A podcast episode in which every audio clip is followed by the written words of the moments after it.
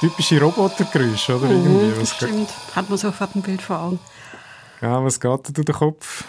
Also mir geht da Nummer 5 lebt durch den Kopf. Ich weiß nicht, ob du das kennst. Das war ein Kinofilm. Das war, glaube ich, der erste, in dem ich jemals war. Da war ich neun oder zehn oder sowas.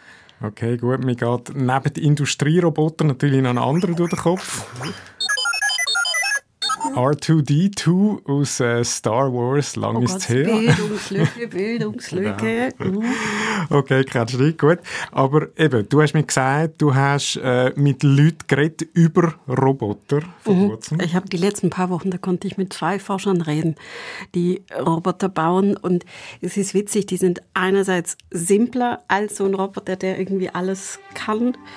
Und andererseits sind sie echt cooler. Also noch cooler eigentlich, oder? Also, Mhm. und eben, du hast mir ja gesagt, weil man eben bei diesen Robotern kann sehen, wie sie lehren tun, oder?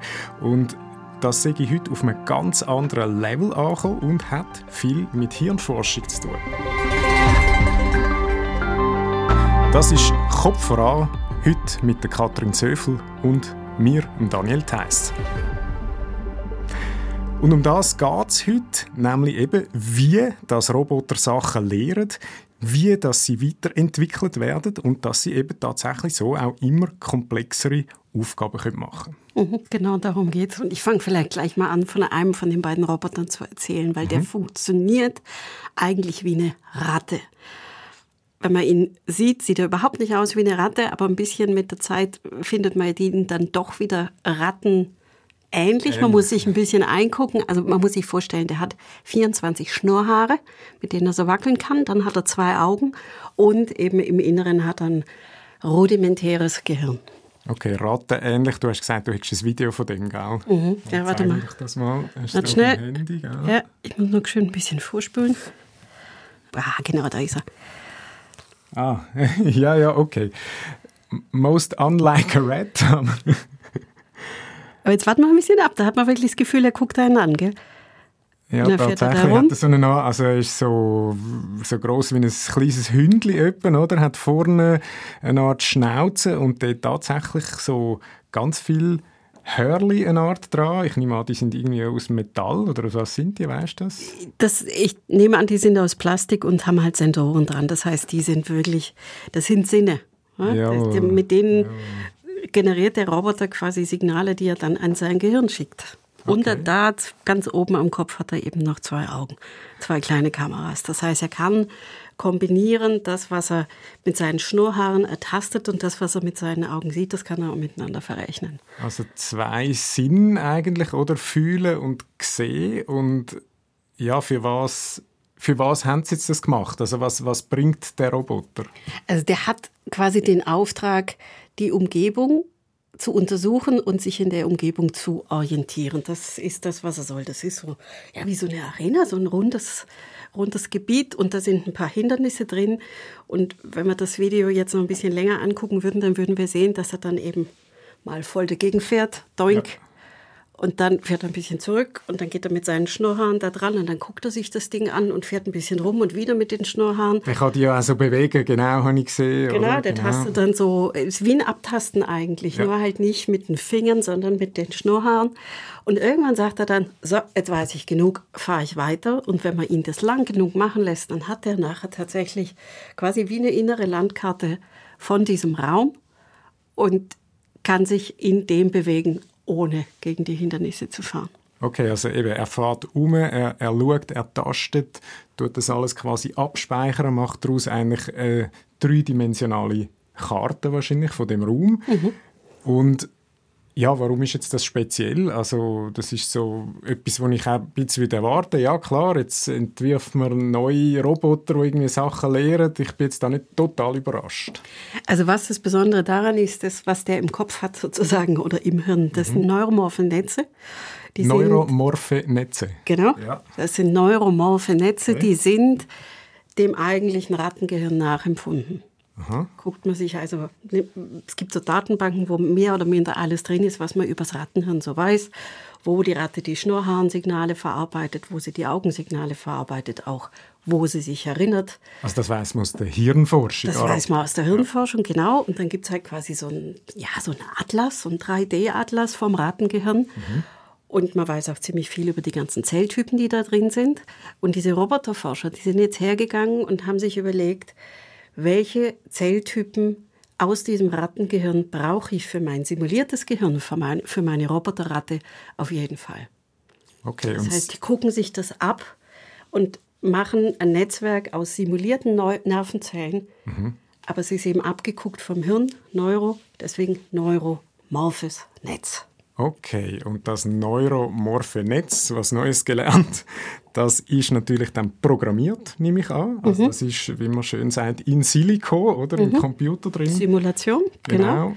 Und der Clou ist, diese neuromorphen Netze, die lernen schneller, wie ihre Umgebung aussieht als wie wenn jetzt die Ratte eine KI im Kopf hätte. Ah, okay, da kommt jetzt der Clou, oder? Mhm, genau, genau. Also KI, also so fast schon der traditionelle Ansatz, oder? Ist mhm. schon fast lustig, das eigentlich zu sagen. Genau, und jetzt ist das eben mit Gehirn nachbauen, eigentlich nachprogrammieren, das ist jetzt der frische Ansatz. Mhm, das ist jetzt der frische Ansatz und es sieht wirklich so aus, als könnten diese neuromorphen Netze, die man sich eben vom Hirn abguckt, die gehen dann auch ein in Computerentwicklung und es sind nachher tatsächlich leistungsfähigere Computer irgendwann mal. So, aber in die Richtung geht's.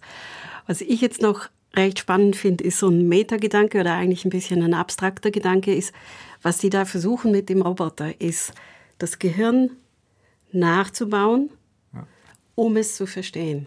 Also die bauen was nach, was sie noch nicht verstanden haben, weil genau wie das Rattenhirn eigentlich funktioniert ja, ja, und wie das hinkriegt, sich Gedanken zu machen oder wie das, das Entscheidungen trifft, nicht, das, wies, das wies, weiß man nicht, werden wir vielleicht auch nie wissen. Aber das ist das, was die versuchen, was nachbauen, Stück für Stück, ein bisschen vereinfachen, um es zu verstehen. Ah, also verstehe ich das jetzt wiederum richtig? Also es hat eigentlich wie zwei Schienen oder zwei Absichten dahinter. Das eine ist, dass man tatsächlich Roboter kann entwickeln kann, die irgendwie selber Sachen lehren und das geht schneller und besser. Und gleichzeitig versteht man aber auch im Umkehrschluss dann wieder, wie das in dem Fall jetzt ein Rattenhirn funktioniert. Also das hat mir dieser Vater, der Vater von dem Rattenroboter tatsächlich so erklärt. Manchmal macht das Rattengehirn Sachen, äh, nein, manchmal macht das Roboter-Rattengehirn Sachen, mit denen man nicht gerechnet hätte. Ja. Also ne, das macht dann seine Rechenprozesse, wie es das halt so mhm. macht. Und daraus, und das sind Dinge, die die Forscher überraschen. Und dann nehmen sie das und gucken nachher im Rattengehirn nach, ob das Rattengehirn, das echte Rattengehirn, das vielleicht genauso macht. Also mit einer Versuchsratte mhm, mit einer Versuchsratte. Okay. Und also was wäre jetzt das Beispiel? Was macht da der Roboter, der jetzt unerwartet ist? Also zum Beispiel geht es da darum, wie, wie stark die Verbindungen zwischen den einzelnen Nervenzellen sind. Weil das, was man im 3D-Atlas vom Rattengehirn hat, es ist eigentlich nur ein Netzwerk mit den verschiedenen Zellen. Aber wie oft die miteinander reden, wie viel die miteinander reden und wie stark dann die Verbindungen unter denen sind, das weiß man überhaupt nicht. Wenn man jetzt aber das Netzwerk nimmt und simuliert und dann arbeiten lässt und ihm beim Arbeiten zuguckt, dann kann man sehen, wie viel die, wer da mit wem redet. Okay, und so eben so wieder etwas über quasi das echte Gehirn lernen. Ganz genau. Spannend, ja. Ähm, Erzähl vielleicht nochmal konkret eben der Roboter Whisk Eye heißt er, glaube ich. Mhm, Whisk Eye, genau. Wenn man den googelt, dann kommt man dauernd auf Whisky. Aha. Ja, genau. er hat Whiskers oder Schnurrhaare auf Englisch und eben auch ein Auge. Ähm, wie ist jetzt das? Eben, der, der fährt um und Beschreib doch noch mal kurz, was er da macht und warum das es macht. So ein zum Abschluss von dem Teil. Also er hat einfach den Auftrag, guck dir diese Umgebung an und lern sie kennen. Den Auftrag kriegt er mitgenommen, das beschließt er nicht von selber. Mhm, okay. Was er aber selber beschließt, ist der Moment, wo er sagt, den Gegenstand, den ich jetzt gerade vor mir habe und am Abtasten bin, den kenne ich gut genug und ich kann jetzt weiterfahren. Und das ist wirklich spannend, weil, also ich habe wirklich gedacht, woher will denn der Roboter wissen, dass er den jetzt gut genug kennt? Und da kommt was ganz Grundsätzliches ins Spiel, nämlich diese, unser Gehirn und das simulierte Gehirn, wir arbeiten mit Vorhersagen. Mhm. Quasi das Hirn hat eine Idee, wie die Umgebung wohl aussieht. Okay, also ich komme da innen in den Raum und ich weiß, da hat es Mikrofon und einen Tisch, wo wir jetzt Und der Tisch ist hier zum Beispiel weich oder wenn ja. ich jetzt meine Kaffeekanne anfasse, dann weiß ich, die ist ein bisschen kühl und sie ist hart. Ja. Und so richtig Interesse an, dem, an der Kaffeekanne würde ich eigentlich erst haben, wenn die jetzt plötzlich weich und schleimig wäre. Aha, weil, weil du weißt aus deiner Erfahrung, so, deine Kaffeekanne ist hart, metallisch. Und kalt. Ja. Und dann fasse ich sie an und sie ist plötzlich weich und schleimig.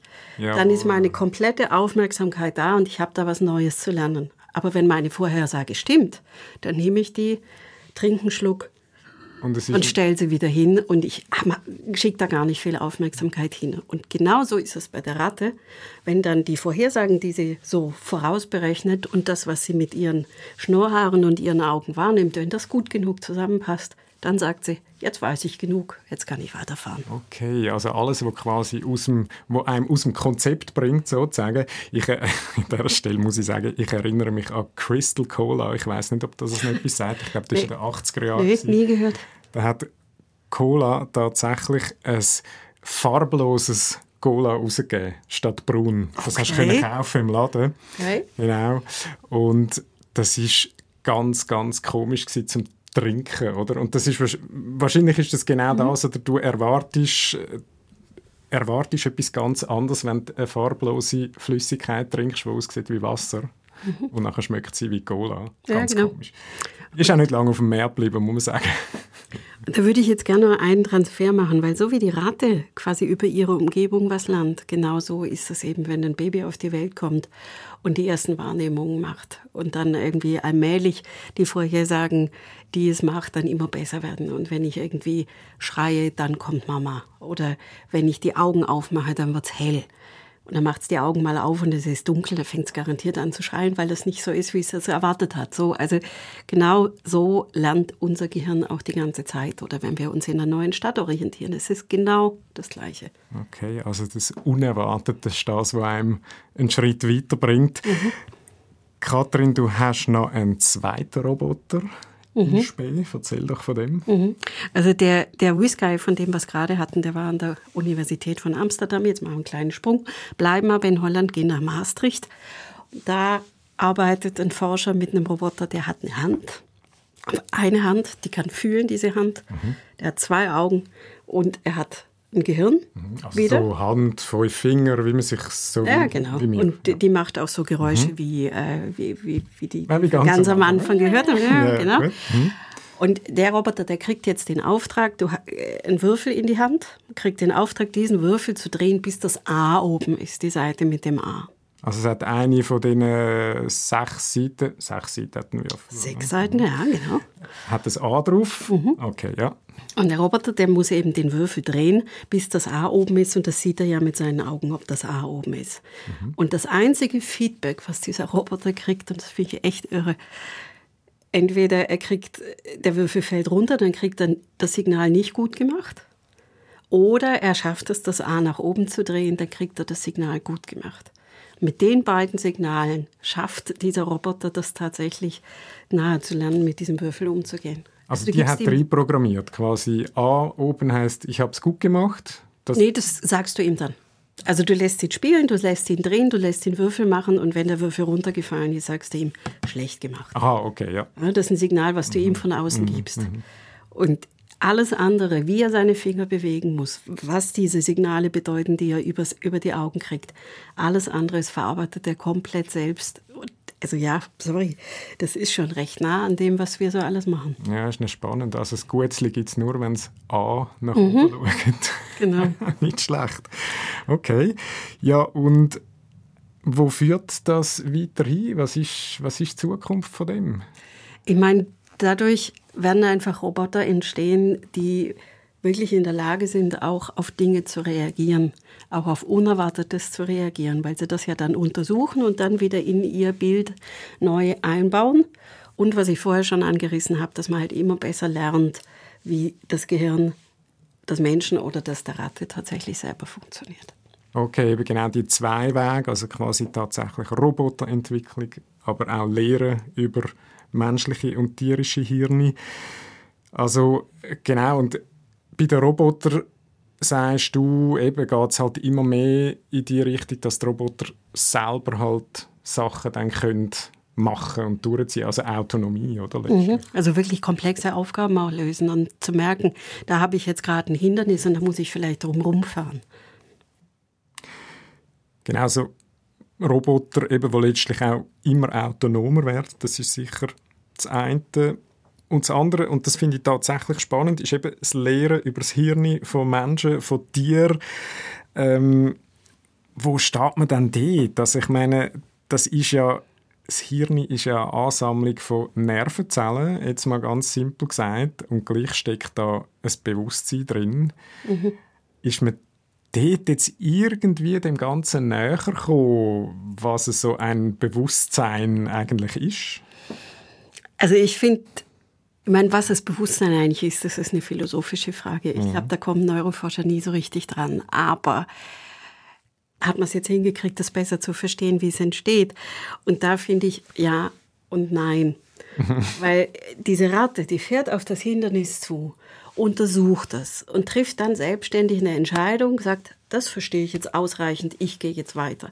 Und hinterher hat es eine innere Landkarte von, diesem, von dieser Umgebung, von der Arena mit, diesen, mit, den, äh, mit den Hindernissen da drin und hat auch ein Bewusstsein davon, wo sie selber ist und wenn ich jetzt so überlege, wie ich funktioniere, wenn ich irgendwo in der Stadt bin und ich weiß genau, da hinten ist der Fluss und da ist die Kirche und da ist ein Berg, das ist was, das ist ziemlich wichtig dafür, wie ich funktioniere oder auch, dass ich meinen Körper wahrnehme. Das sind schon ziemlich wichtige Teile davon, wie, was mich eigentlich ausmacht. Von daher, das ist bei dieser Ratte ein Stück weit schon passiert. Von daher, ja. Und gleichzeitig so das große Ganze bestimmt noch nicht. Und ich bin ehrlich gesagt auch ein bisschen skeptisch, ob das überhaupt irgendwann mal passiert, weil, also mich erinnert das ein bisschen an die Diskussion, wann ist eigentlich Leben entstanden? Weil irgendwann mal war dieser Planet nur voll von irgendwelchen chemischen Molekülen, die ja, aber noch kein Leben hatten. Und irgendwann hat es wohl Bing gemacht und dann hatten wir plötzlich Leben. Vielleicht noch nicht mit einem riesigen Bewusstsein zuerst. Ja, oder? das sowieso aber, nicht, aber ja. so irgendein so Bakterium, was ja. sich dann vielleicht auch vermehren kann. Und das war dann Leben. Und ich glaube, also ich vermute, dass das immer unscharf bleiben wird. Aber so in dem Prozess, dass man das hinkriegt aus diesen Einzelteilen, aus diesen Nervenzellen, die ja definitiv nichts Schlaues an sich haben, wenn die dann anfangen, miteinander zusammenzuarbeiten und da genug Regionen sind, die dann auch noch miteinander reden. Also hier Nervenzellen, die sich mit dem Sehen auskennen und da Nervenzellen, die sich mit dem Schnurrhaaren auskennen und dann noch eine Gruppe Nervenzellen, die ganz gut dran ist, irgendwas zu erinnern. Da passiert dann irgendwas und das ist so ein bisschen dazwischen. Also wenn ich jetzt mal ganz kitschig werden darf oder romantisch, wer kann denn Liebe erklären? Das ist genau das Gleiche. Und ich glaube, auch Bewusstsein wird man nie so richtig erklären können. Und gleichzeitig werden diese immer weiter versuchen. Spannend, jetzt haben wir einen riesen Spagat gemacht von, von R2D2 und Roboterarm bis hin zu Philosophie, was ist Liebe, genau, was ist Bewusstsein. Das Thema, ja, das wird äh, Forschung und Menschheit wohl noch ein Zeitchen beschäftigen. Danke vielmals, Katrin Zöffel. Und Sehr gerne. Das war von heute von Kopf voran. Wenn ihr uns etwas wollt, zurückmelden auf die Folge, dann könnt ihr uns schreiben auf kopfvoran.srf.ch. Bitte, bitte gerne. Gut. Schöne. Merci. Gut. Soll ich nochmal Tschüss sagen? Nö, oder? Ja, das ist gut. Ja.